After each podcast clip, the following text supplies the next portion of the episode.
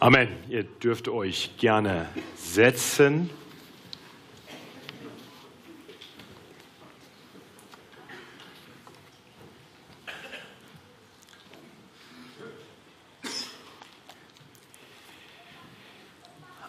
Als Christen sind wir dazu berufen, Jesu Zeugen zu sein. Oder in anderen Worten, wir sind Botschafter an Christi Stadt. Stimmst du dem zu? Aber mal ehrlich, trifft diese Beschreibung auch auf dich zu? Mir erzählte gerade diese Woche eine liebe Schwester hier aus dieser Gemeinde, dass sie eine ganz frohe Begegnung hatte, weil sie in einem Gespräch mit einer langjährigen Freundin feststellte, dass diese auch Christin sei. Ich kann die Freude gut nachvollziehen und doch stellt sich ja die Frage, wie kann das eigentlich sein? Warum braucht das Jahre, bis Menschen in unserem Umfeld wissen, dass wir Christen sind, wenn wir doch unserer Berufung nach Botschafter an Christi Stadt sind? Oder anders gefragt, warum üben wir unsere göttliche Berufung so wenig aus? Und als ich über diese Predigt und meinen Predigtext nachgedacht habe, da habe ich nicht primär über die Schwester oder über irgendjemand von euch nachgedacht. Ich habe mich persönlich gefragt, wann habe ich eigentlich das letzte Mal außerhalb des Gemeindekontexts, das ist das leicht, da habe ich ständig die Möglichkeit dazu, wann habe ich das letzte Mal außerhalb des Gemeindekontexts jemandem das Evangelium weitergesagt? Und die Antwort, die ich darauf gefunden habe, hat mich nicht gerade froh gemacht. Am heutigen Pfingsttag denken wir ja darüber nach, dass Gott uns eine Kraft aus der Höhe, seinen Heiligen Geist gesandt hat, der uns bevollmächtigt, ihn mutig und froh zu bezeugen. Und so möchte ich uns heute neu dahin bringen, dass der Geist Gottes mehr Raum in uns einnehmen kann, damit wir den Herrn mit größerer Freude und mehr Mut bezeugen. Der Geist Gottes wirkt fast immer in Verbindung mit dem Wort Gottes. Und so wollen wir uns ein Abschnitt aus dem Wort Gottes anschauen, ihr seht es hier schon, 2. Korinther Kapitel 5, die Verse 11 bis 21, und gerade im Hören auf Gottes Wort, dem Geist Gottes Raum geben, sodass er uns verändern kann, sodass eben das Nachkommen der Berufung, die Gott uns gibt, nicht etwas ist, was wir aus Druck tun, sondern dass wir tun, weil der Geist Gottes uns dazu bewegt. Und da der Geist nicht nur wirkt am Wort, sondern auch an uns, möchte ich beten, dass Gottes Geist in uns wirkt. Himmlischer Vater, danke, dass du uns zuerst deinen eingeliebten Sohn gesandt hast, damit er uns mit dir versöhnt. Danke, dass wir in ihm den Heiland, den Retter haben, der für alle Welt gekommen ist. Danke, dass wir die gute Nachricht kennen dürfen, dass du uns nicht unseren Sünden überlassen hast, sondern dass du in diese Welt hineingekommen bist, um unsere Sünden auf dich zu nehmen und uns deine Gerechtigkeit zu geben, allein durch den Glauben, der wiederum ein Geschenk ist, das du uns gegeben hast. Und so wollen wir dich bitten, dass du uns nun durch den Geist, den du uns dann gesandt hast, neu zurüstest mit dieser Kraft aus der Höhe, mit diesem heiligenden Geist, dass wir immer mehr zu Menschen werden, die ihre ganze Freude und Berufung darin finden, Botschafter an Christi Stadt zu sein. Amen. Ich möchte uns den Predigtext lesen und auf eine hilfreiche Anmerkung hin möchte ich uns einladen, dazu aufzustehen und so Gottes Wort die Ehre zu geben, die ihm gebührt. Lasst uns stehen und hören auf den Predigtext Und ihr werdet froh sein, dass es keine fünf Kapitel sind. 2. Korinther 5, die Verse 11 bis 21. Weil wir nun wissen, dass der Herr zu fürchten ist, suchen wir Menschen zu gewinnen. Aber vor Gott sind wir offenbar. Ich hoffe aber, dass wir auch von, vor eurem Gewissen offenbar sind. Damit empfehlen wir uns nicht abermals bei euch, sondern geben euch Anlass, euch unser zu rühmen, damit ihr antworten könnt denen, die sich des Äußeren rühmen und nicht des Herzens. Denn wenn wir außer uns waren, so waren, so war es für Gott. Sind wir aber besonnen, so sind wir es für euch. Denn die Liebe Christi drängt uns, zumal wir überzeugt sind, dass wenn einer für alle gestorben ist, so sind sie alle gestorben. Und ist er darum für alle gestorben, damit die da leben hinfort nicht sich selbst leben, sondern dem, der für sie gestorben und auferstanden ist. Darum kennen wir von nun an niemand mehr nach dem Fleisch. Und auch wenn wir Christus gekannt haben nach dem Fleisch, so kennen wir ihn doch jetzt so nicht mehr. Darum ist jemand in Christus, so ist er eine neue Kreatur. Das Alte ist vergangen, siehe, Neues ist geworden. Aber das alles von Gott, der uns mit sich selber versöhnt hat durch Christus und uns das Amt gegeben, das die Versöhnung predigt. Denn Gott war in Christus und versöhnte die Welt mit sich selber und rechnete ihnen ihre Sünden nicht zu und hat unter uns aufgerichtet das Wort von der Versöhnung. So sind wir nun Botschafter an Christi Stadt denn Gott ermahnt durch uns. So bitten wir nun an Christi Stadt, lasst euch versöhnen mit Gott. Denn er hat den, der von keiner Sünde wusste, für uns zur Sünde gemacht, damit wir in ihm die Gerechtigkeit würden, die vor Gott gilt.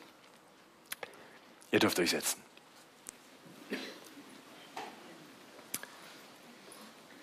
In diesem Brief, im zweiten Korintherbrief, verteidigt der Apostel Paulus seinen Dienst, seinen Aposteldienst, seinen Dienst als Christuszeuge.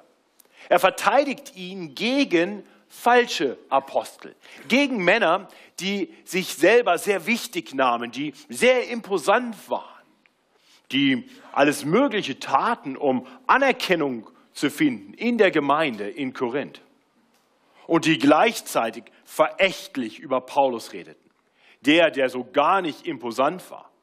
Der, der wie ein Narr von Menschen verspottet wurde, weil er wie ein Verrückter ständig Menschen das Evangelium gepredigt hat, obwohl die das oft gar nicht hören wollten.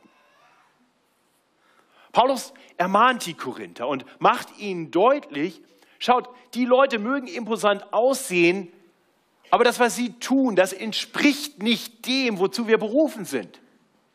Unsere Berufung ist es, Christus nachzufolgen. Und deswegen ist es ganz normal und kein Ausdruck, dass ich irgendwie kein würdiger Apostel bin, wenn ich für mein Zeugnis verfolgt werde. Ich bin bereit, für Christus zu leiden, weil ich weiß, dass ich mit ihm ewig leben werde. Und so erklärt er den Korinthern was ihn antreibt, was ihn motiviert. Und ich denke, er erklärt, was auch uns motivieren sollte, treue Botschafter an Christi Stadt zu sein. Und wir wollen diesen Text betrachten und dabei sehen, wie Paulus seine, seine Motivation für Mission, und mit Mission meine ich einfach das Weitersagen des Evangeliums, was Beate tut, ist Mission, aber wir alle sollten Teil sein von Mission. Paulus beschreibt uns drei Motivationen für Mission und die wollen wir nacheinander betrachten. Das ist zuerst sein Wissen darum, dass der Herr zu fürchten ist. Zum Zweiten ist es die Liebe Christi, die ihn dazu drängt. Und zum Dritten ist es sein Wissen darum, dass er vom Herrn genau dazu beauftragt ist. Das sind die drei Punkte dieser Predigt. Also die Verse 11 bis 13, dort sehen wir, dass das Wissen darum, dass der Herr zu fürchten ist, zur Mission motiviert. Anhand der Verse 14 bis 17 wollen wir darüber nachdenken, wie uns die Liebe Christi dazu drängt, Menschen die gute Nachricht zu verkünden. Und schließlich wollen wir durch die Betrachtung der Verse 18 bis 21 genauer erkennen, wozu wir beauftragt sind. Und auch das wird uns motivieren zur Mission, wenn wir diese Verse richtig verstehen. So lasst uns diese drei Abschnitte miteinander betrachten. Zuerst die Verse 11 bis 13. Ähm, diese Verse, dieser Abschnitt beginnt mit den Worten in Vers 11, weil wir nun wissen, dass der Herr zu fürchten ist, suchen wir Menschen zu gewinnen. Dieser Satzanfang macht schon deutlich, dass dieser Vers, dieser Abschnitt, diese Erklärung nicht in einem luftleeren Raum steht, sondern etwas zu tun hat mit dem, was zuvor erklärt wurde. Was bedeutet das jetzt, den Herrn zu fürchten? Warum? Was weiß Paulus da genau? Und ich möchte einfach kurz nur die drei Verse davor mit uns betrachten, Vers 8 bis 10, die helfen uns dann zu verstehen, was er damit im Sinn hat. Da berichtet Paulus, nachdem er viel über seinen Dienst gesprochen hat und auch über Leid, das er in seinem Dienst erfährt, wo er Trost findet, wo er sein Ziel findet. Wir sind aber getrost, sagt er, und haben vielmehr Lust, den Leib zu verlassen und daheim zu sein bei dem Herrn. Darum setzen wir auch unsere Ehre da rein, ob wir daheim sind oder in der Fremde, dass wir ihm wohlgefallen. Denn wir müssen alle offenbar werden vor dem Richterstuhl Christi, damit jeder seinen Lohn empfange für das, was er getan hat bei Lebzeiten, es sei gut oder böse. Herr Paulus erklärt also, dass er als Apostel ganz genau weiß, für wen er lebt. Er hat eine Sehnsucht, eines Tages zu ihm zu kommen. Er weiß, dass das beim Herrn sein eines Tages besser sein wird als alles, was dieses Leben hier auf Erden zu bieten hat. Und so lebt er mit diesem Fokus. Und er weiß, dass er eines Tages seinen Lohn empfangen wird, auch wenn die Welt ihn hier verachtet. Er weiß, Gott sieht alles. Vor ihm ist alles offenbar, wie es dann weiter in Vers 11 auch heißt. Ähm, vor ihm ist alles offenbar. Und so ist er motiviert, Mission auszuüben, seinen Dienst treu zu tun. Sein Anliegen, das sehen wir im Fortgang dieses Verses, ist also nicht, die Menschen zu beeindrucken. Und doch hat er das Verlangen, dass die Korinther erkennen, dass der Weg, den er geht, der richtige Weg ist. Dass sie nicht diesen falschen Aposteln folgen. Er will sich ihnen nicht empfehlen, aber er möchte, dass sie sich seiner rühmen und sagen, das ist unser Apostel und er macht das richtig und dem, mit dem leben wir, dem, an seinem Beispiel orientieren wir uns. Wer weiß, in manchen Dingen, die er tut, sagen die Menschen, der ist außer sich. Und er sagt, ja, das bin ich für Gott. Und doch versucht er besonnen zu sein und nüchtern zu argumentieren, so wie in diesem Abschnitt, um der Menschen willen. Paulus ist motiviert, weil er weiß, wen er letztendlich zu fürchten hat. Gott. Vor wem er Ehrfurcht hat. Gott. Wem er primär gefallen will, Gott, das motiviert ihn dazu, sein Leben hingegeben für ihn zu leben. Und so stellt sich dann die Frage für uns, was lässt uns davor zurückschrecken, so zu leben? Menschen die frohe und rettende Botschaft des Evangeliums weiterzusagen. Hat es nicht ganz oft damit zu tun, dass wir das Urteil der Menschen mehr fürchten als Gott. Eine Angst, dass andere uns belächeln, verspotten, gar ablehnen, wenn wir ihnen klar und direkt das Evangelium sagen und sie dann womöglich auch noch dazu aufrufen, selber unter die Herrschaft Jesu Christi zu kommen. Ich denke, das ist ein ganz wesentlicher Grund, warum wir oftmals schweigen, anstatt Botschafter an Christi Stadt zu sein. Und Paulus hilft uns hier, indem er uns zeigt, wie wir diese Menschenfurcht überwinden können. Wir sollten uns bewusst machen, dass wir eines Tages vor Gott stehen werden und dann einen reichen Lohn empfangen werden für jedes gute Werk, das wir für ihn getan haben. Wir sollten uns bewusst darüber werden, dass wir vor ihm offenbar sind, dass er uns sieht. Und ihr Lieben, das Wissen darum, dass wir gesehen werden, verändert unser Verhalten, oder? Also heute früh hat meine Tochter Anna-Maria etwas getan, das hat sie seit Wochen nicht mehr getan. Sie hat stundenlang Flöte gespielt, weil Tante Robin und Onkel da waren und man wollte sie beeindrucken. Die Gegenwart anderer motiviert. Und, und ihr Lieben, das geht uns doch allen so. Wenn ich, wenn ich mit anderen Leuten zusammen auf der Straße bin, aus der Gemeinde, oh, dann bin ich natürlich ein viel besserer Evangelist, weil ich euch beeindrucken möchte und weil alles für euch offenbar ist weil ich vielleicht euer Urteil fürchte. Und es geht auch andersrum. Nun, das sind Menschen. Ihr Lieben, der heilige Gott, der uns gerettet hat, der sich für uns komplett dahingegeben hat, der Gott, der uns liebt und vor dem wir eines Tages stehen werden und der uns reich entlohnen wird für alles, was wir hier auf Erden an guten Werken getan haben in seinem Namen.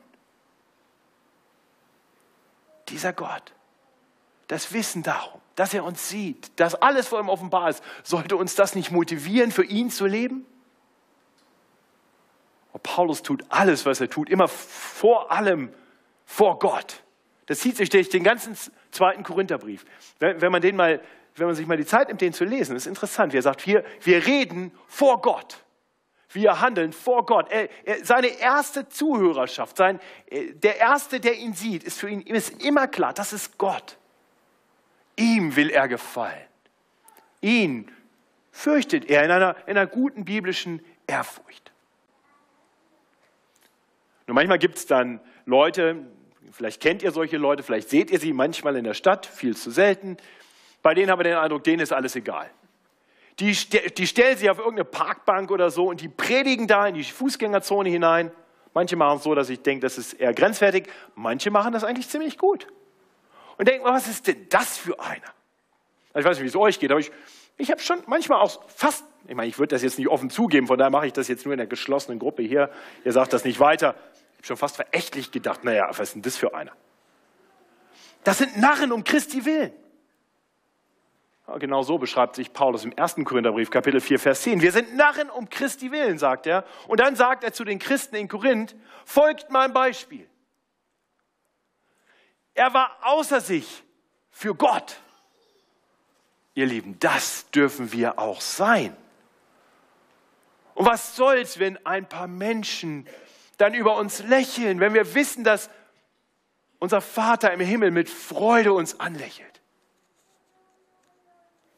Ihr Lieben, das motiviert zur Mission, das Wissen um den Gott, vor dem alles offenbar ist. Und wir wissen weiterhin auch, dass dieser Gott ein Gott ist, der ernst zu nehmen ist, der zu fürchten ist. Er ist so sehr zu fürchten, dass letztendlich wir wissen, dass jeder, der Jesus Christus nicht glaubt, an Jesus Christus nicht glaubt, jeder, der noch nicht gewonnen wurde für Gott, in seinem Gericht nicht bestehen kann. Denn uns muss klar sein, ein Gericht nach Werken bedeutet erst einmal für jeden Menschen, dass wir verdammt sind. Keiner ist gut genug, um vor Gott bestehen zu können. Dazu müssten wir so sein wie Gott, heilig und perfekt, voller Liebe.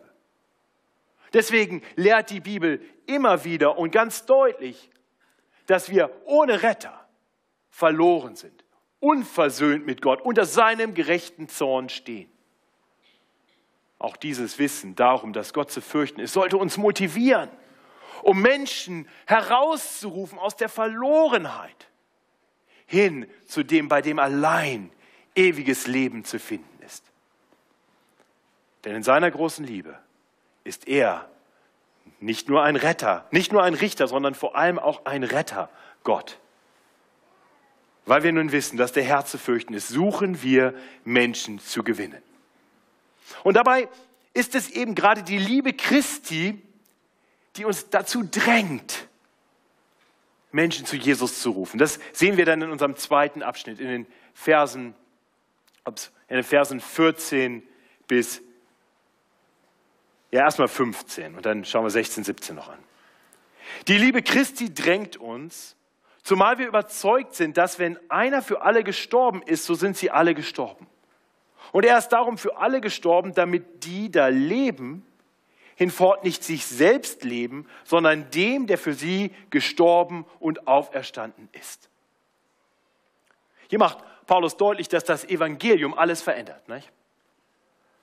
Die Liebe Christi ist eine Liebe, die sich aufgeopfert hat für uns. Aufgrund seiner großen Liebe kam Gott in Jesus Christus zu uns Menschen. Paulus ist davon überzeugt. Das treibt ihn an. Er ist überzeugt davon, dass Jesus gekommen ist, um sein Leben zu geben als Lösegeld für viele, wie er selber beschrieben hat. Er ist gekommen, um zu sterben, den Tod zu sterben, den wir verdient gehabt hätten, die gerechte Strafe für all unsere Sünden auf sich zu nehmen, sodass wir vor Gott bestehen können. Er ist gekommen, um zu sterben.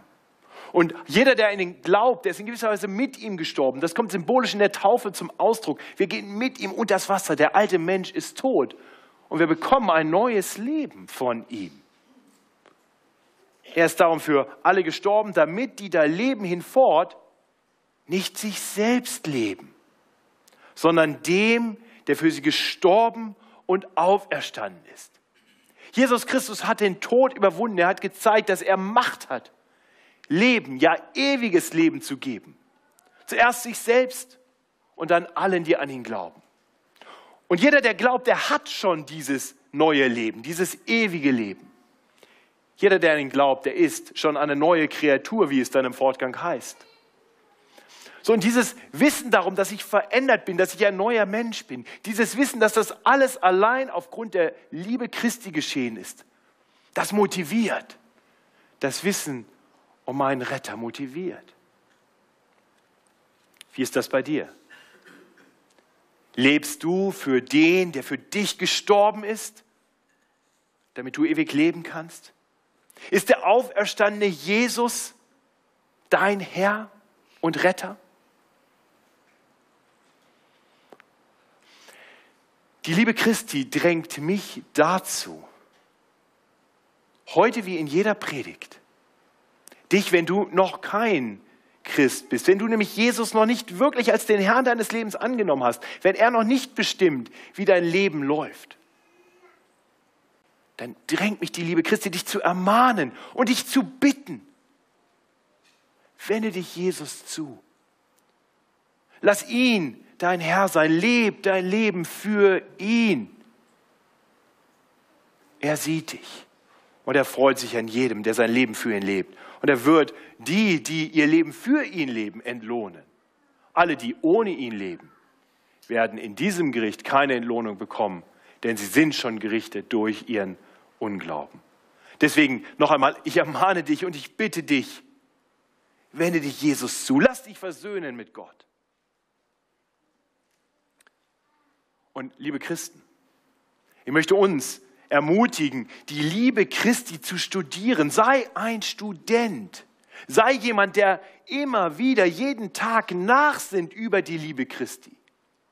Wenn du sonntags hier im Gottesdienst das Evangelium beschrieben hörst, so wie ich es gerade schon getan habe, dann denk nicht, dass das jetzt gerade die drei Minuten waren, die eben die Ungläubigen mal brauchen. Dann lass dich jedes Mal neu ansprechen und begeistern und sie, die Liebe Christi, wieder neu vor Augen gestellt. Besinn dich darauf, wenn du heute hier bist, das ist allein Ausdruck von Gottes Liebe dir gegenüber, weil Christus sich für dich aufgeopfert hat.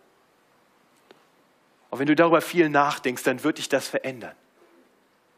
Ihr habt das gerade schon gesagt, übrigens, falls du jetzt denkst, das weiß ich nicht. Wir haben das gemeinsam bekannt im Lied. Ja? Jesus, wir sehen auf dich, deine Liebe wird mich verändern. Glaubst du das? Dann besinn dich immer wieder neu auf diese Liebe, denn wir vergessen das so schnell. Wir sehen schwierige Lebensumstände und fragen uns, ob Gott uns vergessen hat und sind uns nicht mehr bewusst seiner Liebe. Und deswegen haben wir das Kreuz, deswegen haben wir das Wort vom Kreuz, damit wir uns besinnen, wie groß seine Liebe für uns ist. Seine Liebe die wird uns verändern. Und sie verändert uns in allen Belangen. Sie verändert unseren Blick auf Jesus. Dann ist er nicht mehr nur der Morallehrer, ein Vorbild. Paulus hat ihn einst selber sehr menschlich betrachtet, wie er schreibt. Er hat ihn sehr menschlich betrachtet und gedacht, was ist denn das für ein komischer Wanderprediger? Ja, wahrscheinlich hat er Jesus Christus selber erlebt. Zumindest war er noch kurze Zeit danach in Jerusalem, wie wir aus Apostelgeschichte 7 wissen, als die ersten Christen, als Stephanus, einer der ersten Diakonen, gesteinigt worden, da war er schon dabei. Wahrscheinlich kannte er Jesus. Er hat ihn sehr menschlich betrachtet. Aber die Liebe Christi hat ihn verändert. Und er sieht Jesus nicht mehr so. Und er beurteilt auch Menschen nicht mehr so. Darum kennt er nun niemanden mehr nach dem Fleisch. Die äußeren Kriterien, die angeblich aus Sicht der Irrlehrer dann Korinth so wichtig sind, wie imposant jemand ist, wie reich jemand ist, wie klug jemand ist, wie gut jemand reden kann, alles zählt nicht mehr. Das ist nicht das wesentliche Kriterium. Alles entscheidend aus Sicht des Apostels Paulus ist, ob jemand schon eine neue Kreatur ist, ob jemand schon die Liebe Christi ganz persönlich erlebt hat, ob jemand schon unter seine Herrschaft gekommen ist. Und ihr Lieben, das sollte auch uns bestimmen in unserem Sehen auf Menschen. Die alles entscheidende Frage, wenn ich jemand anders anschaue, sollte eben nicht sein, oh, was macht der denn beruflich? Oder, oh, der sieht aber gut aus. Oder, boah, der ist bestimmt reich. Oder, wow, hat der viel Macht. Oder, uh, kann der gut Fußball spielen? Nein, die, die erste Frage sollte sein, ist der in Christus? Und ihr Lieben, alle anderen Dinge, die uns, die uns irgendwie veranlassen könnten, jemanden in besonderer Weise wertzuschätzen, sind lächerlich unbedeutend im Vergleich zu, dieser, zu diesem Kriterium. Denn jeder, der in Christus ist, ist automatisch dein Bruder, deine Schwester, jemand, mit dem dich etwas verbindet, das weit über alle anderen Kategorien hinausgeht. Und ich wünsche mir, dass wir als Gemeinde das dieser Welt auch sichtbar machen, indem wir eine Liebe füreinander haben, die bemerkenswert ist, an der man erkennen kann, dass wir Jesu Jünger sind. Auch das ist unser biblischer Auftrag. Und zum Zweiten wünsche ich mir, dass wir als Gemeinde, wenn Menschen in unsere Mitte kommen, vor allem darauf bedacht sind. Sind sie schon in Christus? Glauben sie schon an Jesus Christus als ihren Retter und Herrn? Ich kann mich gut erinnern, als ich das erste Mal in die Gemeinde in Washington, D.C. kam, in der ich dann viele Jahre Mitglied war, die mich sehr geprägt hat. Was mich da vor allem begeistert hat, war, dass ich glaube, jeder, mit dem ich an diesem ersten Sonntag ins Gespräch kam, irgendwie im Gespräch versucht hat herauszufinden, ob ich gläubig bin. Und ein paar Jahre später war ich, war ich mal in England, in, in St. Helens Bishopsgate, in einer anglikanischen Kirche. Das eine war Baptistengemeinde, andere Anglikaner. War genau das Gleiche. Jeder, mit dem ich ins Gespräch kam, inklusive dem Prediger, der nach dem Gottesdienst mich gesehen hatte in der fünften Reihe und nachher auf mich zukam und sagte, hallo, du bist, glaube ich, neu hier. Und ich war einer von 20 Leuten, die er so angesprochen hat.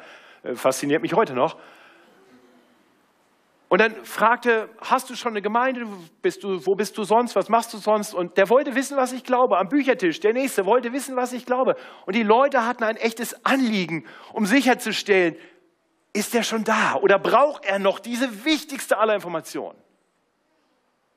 Oh, das wünsche ich mir für uns als Gemeinde.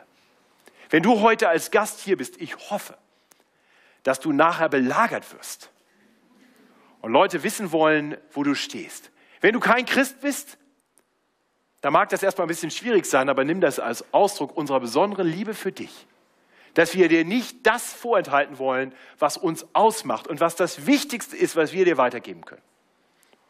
Und wenn du schon Christ bist, so wie ich damals in Washington und London, dann freu dich darüber, dass diese Gemeinde ein echtes Anliegen hat, Menschen von der Liebe Gottes, die sie erfahren haben, weiterzusagen. Oh, das ist mein Wunsch, dass die Liebe Christi uns drängt. So, ich kann jetzt nicht anders, aber ich muss wissen, bist du schon in Christus? Das beginnt hier im Haus und das geht dann weiter. Die Liebe Christi sollte uns drängen, sodass unsere Nachbarn, unsere Kollegen, unsere Kommilitonen, unsere Freunde alle wissen, dass wir Botschafter an Christi Stadt sind. Nicht nur, dass wir Christen sind, sondern dass sie wissen, wir haben eine Botschaft und wir haben ein Anliegen, ihnen diese Botschaft weiterzusagen. Ich hoffe, diese Botschaft brennt in uns, sodass wir uns alle vornehmen, und das gilt mir vor allem selber, nochmal zu überlegen, bei wem habe ich denn demnächst mal wieder die Gelegenheit, Botschafter zu sein. Und ich bete, dass Gott immer wieder aus dieser Gemeinde Menschen erweckt, die sagen, das will ich vollzeitlich tun. Ich möchte mein ganzes Leben dafür hingeben. Ich freue mich über die jungen Männer wie Matthias oder Simon oder Jonathan, die sich dazu ausbilden lassen, einen vollzeitlichen Dienst für Jesus zu tun. Ich bin dankbar für Evangelisten aus unserer Gemeinde und Missionare wie Beate, die bereit sind, ihr ganzes Leben dahin zu geben, als Botschafter in Christi Stadt, gedrängt von der Liebe Christi. Das sind die ersten beiden Punkte. Das Wissen darum, dass der Herr zu fürchten ist und die Liebe Christi sollten uns dazu drängen, froh dazu drängen, Menschen für Jesus zu gewinnen. Schließlich lesen wir ab Vers 18 noch eine dritte Motivation für Mission. Aber das alles von Gott, der uns mit sich selbst versöhnt hat durch Christus und uns das Amt gegeben, das die Versöhnung predigt. Denn Gott war in Christus und versöhnte die Welt mit sich selber und rechnete ihnen ihre Sünden nicht zu. Und hat unter uns aufgerichtet das Wort von der Versöhnung. So sind wir nun Botschafter an Christi Stadt. Denn Gott ermahnt durch uns, so bitten wir nun an Christi Stadt. Lasst euch versöhnen mit Gott. Denn er hat den, der von keiner Sünde wusste, für uns zur Sünde gemacht, damit wir in ihm die Gerechtigkeit würden, die vor Gott gilt. Ja, dieser Abschnitt ist durchtränkt mit dem Wort Versöhnung. Fünfmal, glaube ich, taucht es hier auf in diesem Abschnitt. Und bemerkenswert ist dabei, wer hier als der Handelnde beschrieben wird. Alles von Gott. Er versöhnt. Das ist interessant, wenn wir bedenken, warum Versöhnung zwischen Gott und Mensch notwendig ist. Bei Menschen, wenn Versöhnung notwendig ist, dann war es typischerweise ein Streit, an dem irgendwie beide ein bisschen ihren Anteil hatten. In jeder Ehevorbereitung schlage ich immer vor, mach, mach es dir zur Ambition, der Erste zu sein, der, der einen Schritt wieder auf den anderen zugeht. Ja, Versöhnung ist eine gute Sache, sollten wir alle nachstreben. Aber, aber typischerweise erwarten wir, wenn jemand wenn jemand einen Streit angefangen hat, wenn jemand irgendwo dafür gesorgt hat, dass eine Beziehung nicht mehr gut ist, dann erwarten wir eigentlich von der Person auch, dass sie einen Schritt wieder auf uns zu macht. Wir erwarten, dass sie, um, dass sie um Entschuldigung bittet, dass sie etwas tut, um Versöhnung wieder zu initiieren. Und wenn wir jetzt an die Beziehung mit Gott denken und uns klar ist, dass, dass er nichts getan hat, was uns von ihm weggetrieben hätte, im Gegenteil. Er hat uns geschaffen, er hat uns hat die ersten Menschen in eine perfekte Umwelt gestellt, er hat uns gute Gebote gegeben, er hat uns alles gegeben. Und wir, nicht nur die ersten Menschen, wir alle rebellieren gegen ihn. Wir tun immer wieder Dinge, wir sagen Dinge, wir denken Dinge, die ihn außen vor lassen, die ihn nicht anerkennen als Gott und Herrn. Wir haben Streit angefangen mit Gott. Wir stünden deshalb unter seinem gerechten Zorn. Und hier lesen wir nun, dass, dass Gott, der jeden Grund hätte, zornig über uns zu sein, dass er derjenige ist, der die Versöhnung initiiert. Er ergreift die Initiative. Er verkündet im Alten Testament schon, dass er diese Versöhnung bewirken wird. Und dann kommt er in Jesus Christus, gibt sich dahin für unsere Sünden, für Menschen, die ihn noch nicht anerkennen, sondern verachten. Und wirkt so Versöhnung. Und dann kommt er in unser Leben, indem er uns Menschen in unser Leben schickt, die uns die Versöhnung predigen, die uns von Jesus erzählt haben. All das von Gott. Ja, selbst, dass wir dann auf diese Botschaft reagieren, ist sein Werk. Denn wie die Bibel uns beschreibt, von Natur aus sucht keiner nach Gott, auch nicht einer. Wir sind tot in unseren Sünden und Übertretungen. Wir haben kein Interesse an ihm, aber er schenkt uns ein Suchen, er schenkt uns ein Interesse, er öffnet uns das Herz und die Ohren und die Augen, auf das wir Acht haben.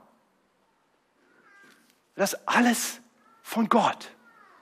Es ist Gottes Werk. Ihr Lieben, auch das ist wichtig, wenn wir über Mission nachdenken. Unsere Berufung ist eben nicht, andere Menschen zu bekehren. Es ist auch nicht irgendwie andere Menschen dazu zu bringen, jetzt einen ersten Schritt auf Gott zuzumachen, damit Gott sich ihrer dann vielleicht erbarmen möge. Wenn, wenn wir versuchen würden, so zu missionieren, wenn das unser Antrieb, wenn das unser Denken wäre, oh, ich glaube, dann wäre unsere Motivation ganz schnell dahin. Weil wir, weil wir erleben würden, und wir alle erleben das, dass, dass da, wo wir allen Mut zusammennehmen und jemandem das Evangelium sagen, uns Menschen tatsächlich oft verächtlich anschauen und sagen, was bist du denn, ein Narr für Christus? Du bist wohl ein bisschen zurückgeblieben, dass du noch an Gott glaubst. Äh, entweder gebe ich dann auf, weil ich denke, ich pack's nicht, wahrscheinlich fehlen mir die cleveren Worte, meine, meine Methoden funktionieren nicht. Vielleicht lese ich noch drei Bücher darüber, welche Methoden vielleicht besser funktionieren oder was man besser sagen sollte und bin dann frustriert, wenn das auch wieder nicht klappt. Vielleicht fange ich sogar an, die Botschaft ein bisschen zu bearbeiten, damit sie etwas leichter erträglich wird. Redigiere ein paar Dinge aus der Bibel raus, die, die nicht so ganz reinpassen. Wir sind ja heute klüger als das, was Gott uns damals gesagt hat. Wir nehmen auch das mit Gottes Zorn raus und ähm, machen so ein bisschen Kuschel-Jesus und vielleicht kuscheln mag ja jeder gerne. Geht's dann? Und selbst dann werden die Menschen das noch nicht wirklich ernst nehmen und es wird uns frustrieren und wir hören auf. Auch wie gut zu wissen, dass wir niemanden bekehren müssen. Es ist Gottes Werk. Alles von ihm. Wir sind die Empfänger von Gottes Werk. Wir sind diejenigen, die bezeugen können, ja, Gott hat gewirkt. Er hat etwas Verrücktes getan. Matthias Lohmann, 25 Jahre alt, begeisterter Fußballer und Tennisspieler, bei jeder Party dabei, für alles zu haben, was die Welt zu bieten hatte. Auf einmal Christ. Warum? Weil, weil Gott einen Menschen in mein Leben schickt, weil dieser Mensch mir etwas sagt, weil, weil ich in Gottesdienst komme und da Gottes Wort höre, obwohl ich gar keine Lust habe und überhaupt nicht, eigentlich gar nicht in der Lage bin, was aufzunehmen, weil ich den Abend zuvor viel zu viel getrunken hatte. Und dann sitze ich da und irgendwas bewegt sich in mir, aber irgendwie habe ich trotzdem keine Lust und lebe mein Leben weiter. Und dann kommt Gott und eines Morgens macht es Klick in meinem Kopf und ich verstehe alles. Mein Werk? Nein. Aber Gott hat Menschen gebraucht, Botschafter, die keine eigene Botschaft hatten, die einfach nur ein Amt hatten, etwas weiterzusagen. Ihr Lieben, das ist auch unsere Berufung. Was für eine leichte, was für eine wunderbare Berufung. Das befreit doch komplett vom Druck. Ich muss Gott nicht eines Tages Rechenschaft ablegen, wie viele Menschen ich bekehrt habe. Und ganz ehrlich, mich interessiert auch nicht, wenn du zu mir kommst nachher und sagst, du, ich habe ich hab zehn Leute bekehrt. Nee, also du hast garantiert gar keinen bekehrt. Und wenn sich jemand bekehrt hat, alle Ehre zu Gott. Aber danke, dass du ein treuer Zeuge warst. Danke dafür. Gott sieht das. Und danach allein wird er dich beurteilen. Gott braucht keine Helden, die Menschen bekehren. Gott braucht treue Christen, die bewegt von Gottes Liebe im Wissen darum, dass er da ist und dass wir unter seiner guten Aufsicht leben und begeistert durch seinen Geist sind. Einfach das weitersagen, was er uns aufs Herz gelegt hat. Unsere Berufung ist einfach den Mund aufzumachen und das weiterzusagen. Das Wort Gottes, das Leben gibt. Denn Gottes Geist wirkt durch Gottes Wort. Und Gottes Geist wird Menschen die Augen auftun und die Herzen auftun, auf das sie Acht haben. Und manche werden sich im Glauben ihm zuwenden. Vielleicht können wir unsere Rolle ein wenig vergleichen mit der von Matthias Mockler. Freitag früh, 6 Uhr, Ruth gebiert ein Kind. Es war Gottes Werk und Ruth hat kräftig gearbeitet. Matthias war nur Zeuge. Und dann Helfer, schon zum zweiten Mal. Und dann war das Kind da. Und dann vielleicht ein paar Freudentränen? Ja? Ihr Lieben, das ist das, was wir erleben dürfen. Wir dürfen bezeugen, wie Gott wirkt. Und wir, wir dürfen dabei ein bisschen mithelfen, indem wir die Botschaft weitersagen. Und dann darf die Freude unser Herz erfüllen, wenn wir sehen, dass Gott einen Menschen vom Tod zum Leben bringt. Warum willst du diese Freude nicht haben? Oder das Wissen darum, was unsere Beauftragung ist, motiviert dazu, Botschafter in Christi Stadt zu sein. Ja, das sollte uns motivieren. Das Wissen darum, dass der Herr zu fürchten ist. Das Wissen um seine Liebe, die uns drängt. Und das Wissen darum, wozu wir beauftragt sind, sollte uns zu frohen Botschaftern an Christi Stadt sein. Und dafür möchte ich zum Abschluss beten. Himmlischer Vater, danke, dass wir einen so leichten Dienst haben, eine so großartige Berufung. Dass du es bist, der letztendlich wirkt und wir uns einfach einfügen dürfen und Teil sein dürfen deines Werks. Dass wir es bezeugen dürfen. Oh Herr, so bitte ich dich, dass du uns immer wieder neu bereit machst, dich im Blick zu haben, zu erkennen, wer du bist. Dass wir wissen, wir werden eines Tages vor dir stehen und wen interessiert dann, was die Menschen um uns herum von uns gedacht haben. Schenk uns Herzen, die danach streben, dir zu gefallen, die in Ehrfurcht vor dir leben. Hilf uns immer wieder neu zu bedenken, wie groß deine Liebe für uns ist. Eine Liebe, die uns ganz neues Leben gegeben hat und unser Leben immer weiter verändert. Hilf uns, dass wir uns immer mehr verändern lassen von deiner Liebe. Und hilf uns immer wieder neu zu erkennen, was du von uns erwartest und was du nicht von uns erwartest, damit wir uns keinen falschen Druck auferlegen, sondern in der Freiheit leben, der Freiheit deiner Kinder, die von dir gebraucht werden, die von dir genutzt werden, um Großes zu tun. Und so bitten wir dich, erfüll uns neu mit einer neuen Begeisterung für Mission. Was für ein großartiges Privileg es ist, Botschafter zu sein, des Heiligen, des Allmächtigen und des vollkommen liebevollen Gottes. Wir preisen dich dafür. Amen.